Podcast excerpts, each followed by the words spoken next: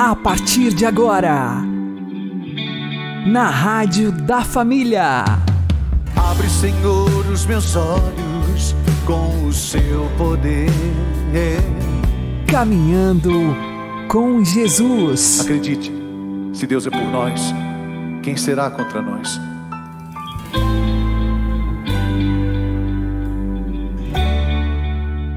Olá, meu querido irmão e minha querida irmã, ouvintes da Rádio Regional Esperança e também aqueles que nos ouvem pelo YouTube e Spotify. Eu sou João Cláudio e este é o programa Caminhando com Jesus. E vamos caminhar com Jesus em nome do Pai, do Filho e do Espírito Santo. Amém. Inspirai, ó Senhor, as nossas ações e ajudai-nos a realizá-las para que em vós comece e para vós termine tudo aquilo que fizermos. Por Cristo Senhor nosso. Amém. Santíssima Virgem Maria, Mãe de Deus, rogai por nós. Castíssimo São José, patrono da Igreja, rogai por nós. Precisamos ser justos como São José. Vamos aprender com o Padre Léo. Sem milagre a igreja não existiria. A começar do milagre do nascimento de Jesus, que o Evangelho de hoje já nos aponta. O maior de todos os milagres pelo, para o qual estamos nos preparando, a ressurreição de Jesus. Não existe, não existiu e não existirá. Eu diria o seguinte, já com todas as letras no início do acampamento: todos os milagres que nós experimentamos são pequenas participações num único milagre a ressurreição de Jesus. Todo milagre é participação na ressurreição. Sem esse milagre, nenhum outro existiria. São José, apresentado a nós hoje, ele que é o patrono da igreja, ele que segura Jesus menino no colo. Gente, esta é uma cena que para nós não estranha muito, porque nós somos latinos e ainda católicos desde criança por tradição, acostumados a ver umas imagens bonitas assim. Mas se você pensar nessa imagem, há dois mil anos atrás, não precisa ir a dois mil anos, não. Vamos ver a velha arada aí para ver se elas recordam.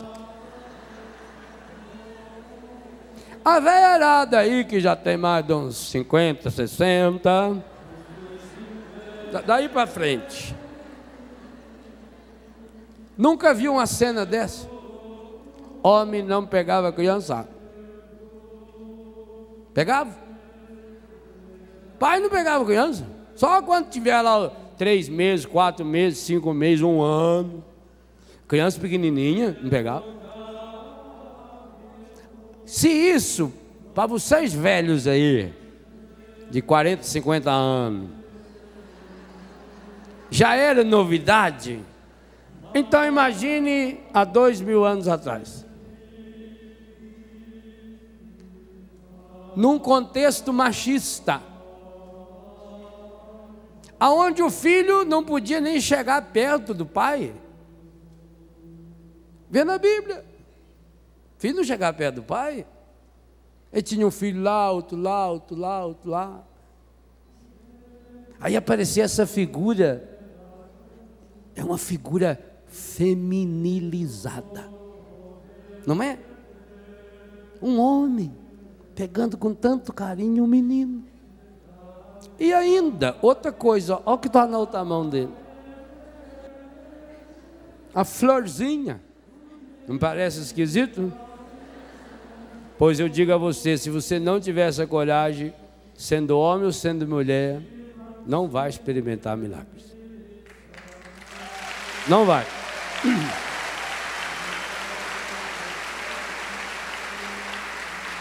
E sabem por que, que José podia segurar numa mão uma flor e na outra um menino? e mesmo assim ser chamado de pai? O Evangelho falou. Porque ele era um homem justo. O que significa justo? De justiça? Só se não prestou atenção nas outras leituras. Romanos falou o tempo todo que aqui não tem nada a ver justiça com lei e com herança. Falou que tem a ver com fé. O que é uma pessoa justa? Então, uma roupa justa é uma roupa feita sob uma roupa que tem um caimento perfeito. Uma roupa exclusiva. Uma roupa feita sob medida para você. O que que significa que José era um homem justo? Ah, e ele entendia de ajustagem, ele era marceneiro. Antigamente não tinha essas colas, não tinha. Você comprava uma mesa, comprava um armário feito em tábua, sem um prego, um parafuso, e aquilo durava até acabar. Sim, não é? Dura muito, aquilo dura até acabar. Porque era muito bem ajustado. As peças se encaixavam. E aquilo tinha que ter uma paciência, ia alisando, alisando, ajeitando, arrumando, até que encaixa direitinho. Não pode ser muito largo, não pode ser muito estreito. Se cortar muito, ele fica solto. Não é assim? São José sabia o que era uma coisa ajustada, ele era marceneiro. Quando a Bíblia fala que José era um homem justo, significa que ele era um homem equilibrado. Um homem feito sob medida. Sob medida para quem? Aqui está o segredo número um para se experienciar, experienciar milagres. José era feito sob medida para Deus. E toda pessoa que é feita sob medida para Deus, também é feita sob medida para os outros.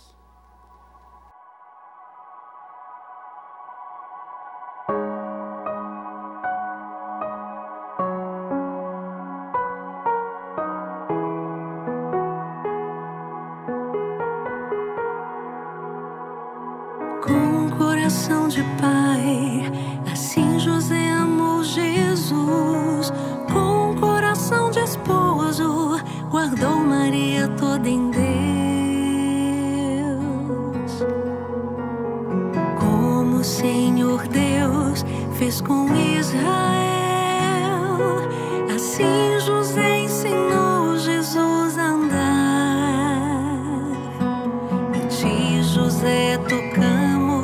ternura.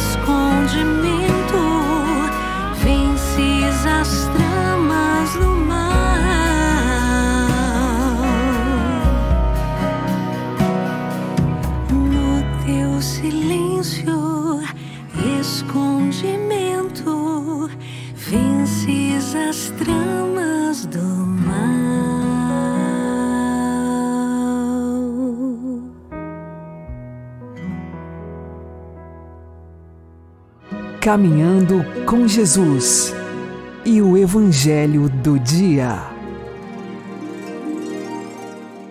O Senhor esteja conosco, Ele está no meio de nós. Anúncio do Evangelho de Jesus Cristo segundo Mateus.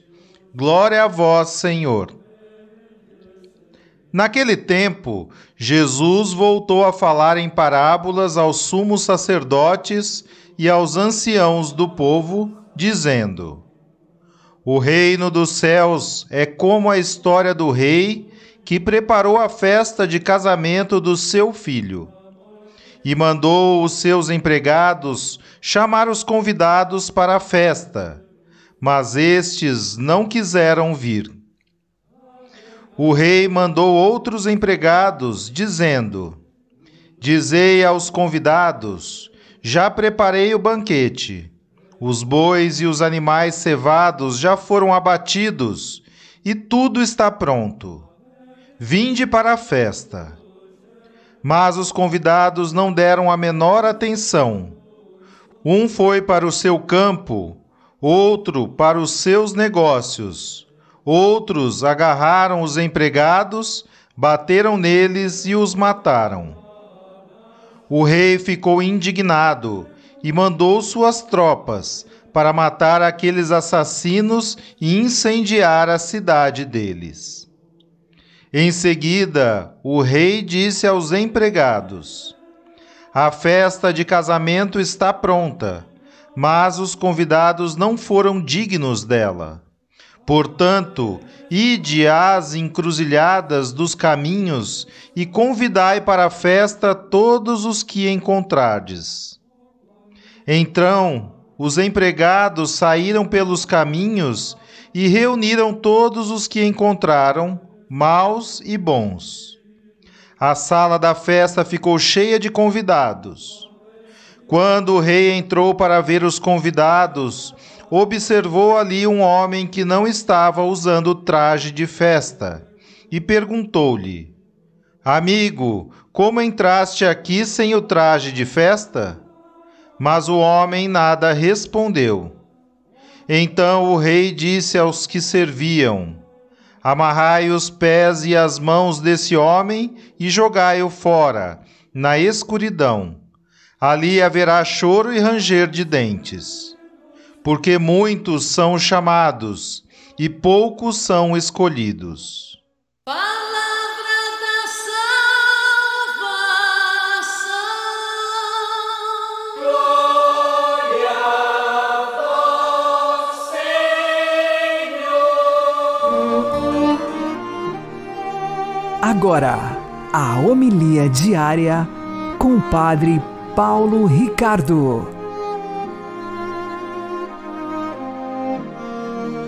Meus queridos irmãos, o Evangelho de hoje nos fala do convite para a festa nupcial do Filho de Deus. Esta parábola que Jesus conta para nós. Na verdade, essa parábola ela é uma dessas parábolas que abrange toda a história da salvação. O que é que nós vemos naquele relato feito por Jesus? Em primeiro lugar, nós temos que o rei preparou as núpcias do seu filho. Isso aqui é a história da salvação, o projeto da salvação, que é a união entre a humanidade e a divindade, ou seja, esse é o casamento. Ou seja, Jesus é a própria união entre o homem e Deus. Ele é perfeitamente homem, perfeitamente Deus, e ele quer que nós entremos nesta união, nesse casamento. Ou seja, já não existe mais abismo entre Deus e o homem. Bom, o fato, porém, é que o Pai convida para as núpcias do seu filho aqueles que são os judeus, ou seja, o povo eleito. Há um primeiro convite. Esse primeiro convite é o que nós temos no Antigo Testamento, Moisés e os profetas. Né? E depois eles rejeitam esse convite. Deus insiste e faz um segundo convite, é quando então Jesus vem ao mundo e pede aos judeus que aceitem aquilo. Já está tudo pronto tudo está pronto. É a plenitude dos tempos. E, no entanto, os judeus, mesmo assim, rejeitam Jesus. É aqui que então a salvação se abre para todos os povos, para os gentios. E, para nós é uma grande graça nós vermos que essa salvação, desde toda a eternidade, está planejada para ser aberta para nós, que não somos de sangue judeu, nós que somos gentios e que cremos. Vejam, mas é importante nós notarmos o seguinte: para nós aceitarmos o convite de ir para as núpcias, o que nós fazemos é o ato de fé. É através da fé que nós então começamos a entrar neste casamento né, entre Deus e o homem. O, o ato da fé é o primeiro ato. No entanto, é necessário dar mais passos. E o que é simbolizado por aquele homem que é encontrado dentro do banquete, mas que não leva consigo o hábito nupcial. Ou seja, ele sim, ele teve fé, ele aceitou o convite, ele foi até Jesus, mas não estava em estado de graça. Estar em estado de graça significa exatamente esse revestir-se de Cristo, o hábito nupcial. É assim que nós então somos configurados a Cristo cada vez mais e poderemos participar na eternidade das núpcias do Cordeiro. Bom, essa explicação da parábola deu para entender que então nós temos o projeto divino né, lá de trás do Antigo Testamento até finalmente as núpcias do Cordeiro no fim dos tempos. E agora, como aplicar isso à nossa vida? Bom, em primeiro lugar, muito claramente, o convite de Deus para termos fé. É a fé o primeiro passo. E aqui eu não me canso de insistir nisso porque as pessoas eh, não se dão conta do quanto nós precisamos crescer na fé. É, parece uma cantilena. Você vê que o Padre Paulo todo dia está falando: não, peça mais fé, peça mais fé. E a pessoa presunçosa acha que ela já tem fé suficiente. Mas não. Talvez você seja um destes que, pertencendo aos convidados, ao povo de Deus, não ouve realmente a palavra de Deus que ecoa no seu coração e ecoa e pede o quê? Pede que você mude de vida. Né? Essa mudança de vida que é a mudança de hábito, de veste, revestivos de Cristo, onde nós verdadeiramente renunciamos a nós mesmos e começamos a viver de Cristo.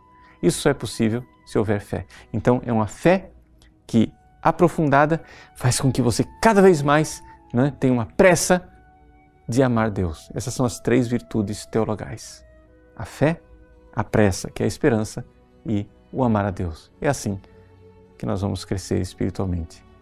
Essa história, grande história da salvação, se reflete na pequena história de salvação, que é a sua. Deus abençoe você. Em nome do Pai, do Filho e do Espírito Santo. Amém.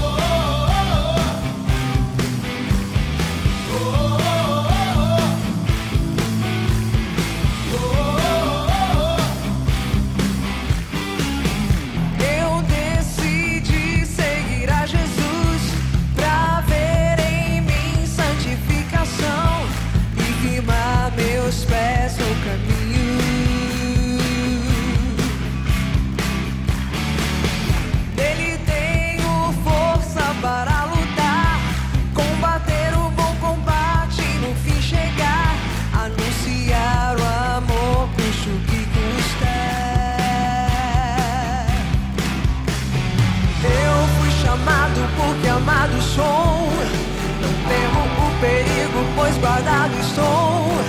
Em minha voz está todo o poder.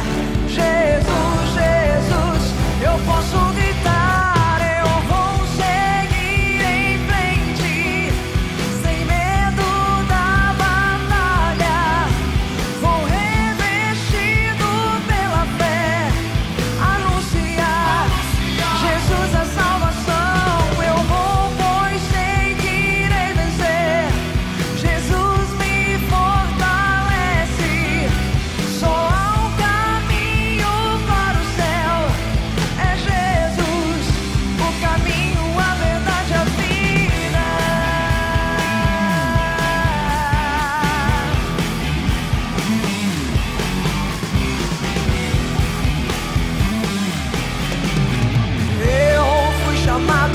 amado sou. Não temo o perigo, pois guardado estou. Minha voz está todo o poder. Jesus, Jesus, eu posso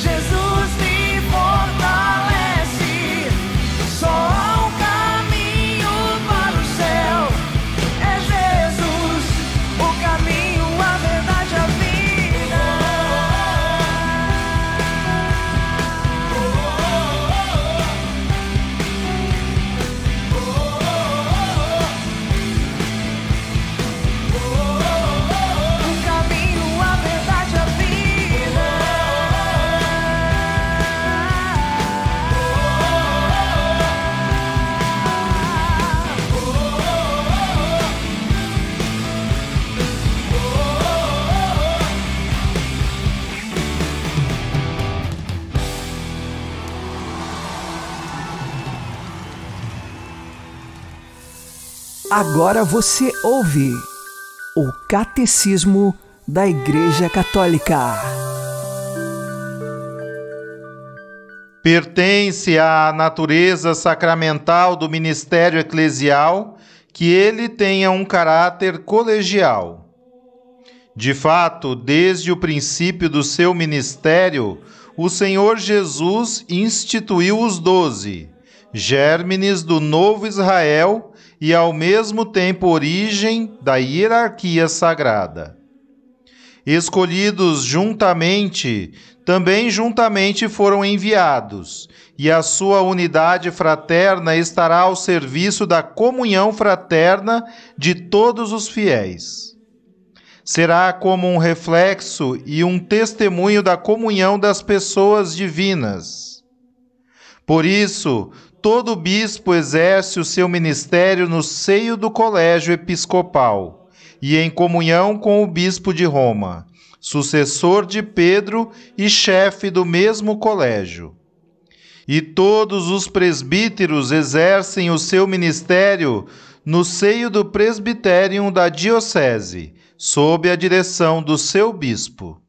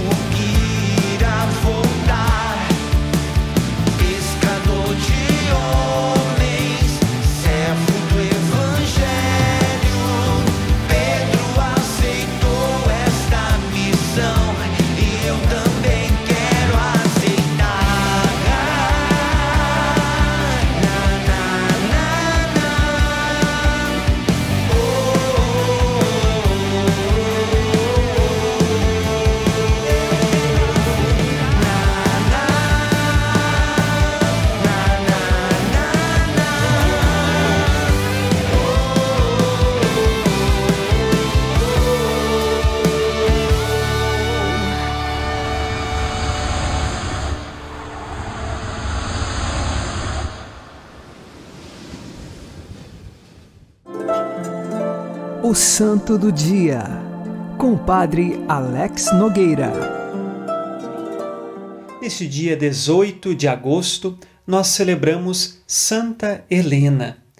Esta que era uma mulher romana, vinda de uma família pobre, plebeia, quando ainda não era cristã, seguidora de Jesus, ela se casou com um militar romano chamado Constantino Cloro. Deste casamento surgiu o filho Constantino. Eis que mais tarde Helena ela é abandonada pelo marido, porque o marido, seguindo a carreira no Império Romano, se casou com Teodora, que era parente do imperador.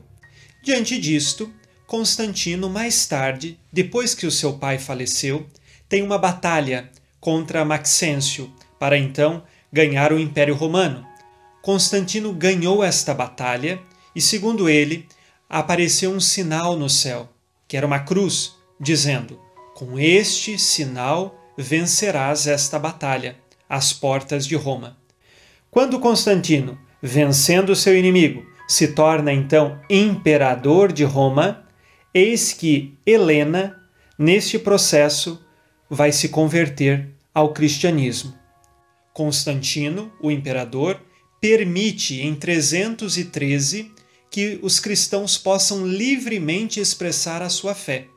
E Santa Helena é batizada, se torna muito virtuosa, principalmente para com os pobres e com a caridade. E um outro elemento da vida de Santa Helena é que ela era apaixonada por Jesus e também pelas relíquias que estariam lá na Terra Santa. Foi ela que conseguiu encontrar onde estaria o Santo Sepulcro. Ela também encontrou a cruz de Jesus e ordenou que fosse construída muitas igrejas na Terra Santa. Santa Helena, ela é devotíssima da região da Terra Santa e por isso restaurou muitas relíquias da cristandade. A partir dessa sua vida virtuosa, nós aprendemos duas coisas. Primeiro, o amor para com o próximo, principalmente aqueles mais necessitados. Santa Helena ela é mãe do imperador, mas nem por isso estava longe daqueles mais necessitados. E o segundo ponto é que ela era piedosíssima para com as coisas sagradas, principalmente na região da Terra Santa. Que nós aprendamos de Santa Helena a piedade por tudo aquilo que é sagrado. Hoje nós pedimos a intercessão de Santa Helena. Ela morreu aos 80 anos, no ano de 330. Que lá no céu, Santa Helena reze por nós que estamos aqui na terra e de maneira especial por tuas intenções. Santa Helena, rogai por nós.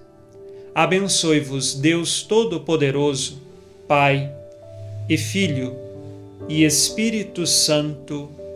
Amém. Fique na paz e na alegria que vem de Jesus.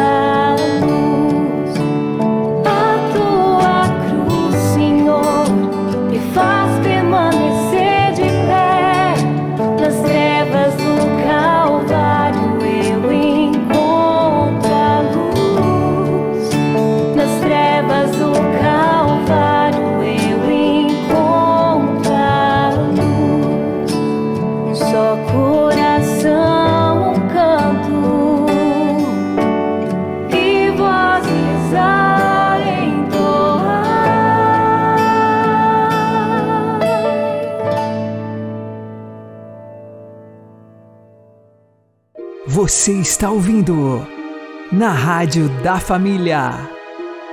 Caminhando com Jesus. Oremos. Dai-nos, Senhor, o conhecimento perfeito da salvação, para que, sem temor, livres dos nossos inimigos, vos sirvamos em santidade e justiça todos os dias da nossa vida. Por nosso Senhor Jesus Cristo, vosso Filho, que é Deus convosco na unidade do Espírito Santo. Amém. O Senhor nos abençoe, nos livre de todo mal e nos conduza à vida eterna. Amém. E que Maria e José nos conduzam pelas mãos para que continuemos caminhando com Jesus.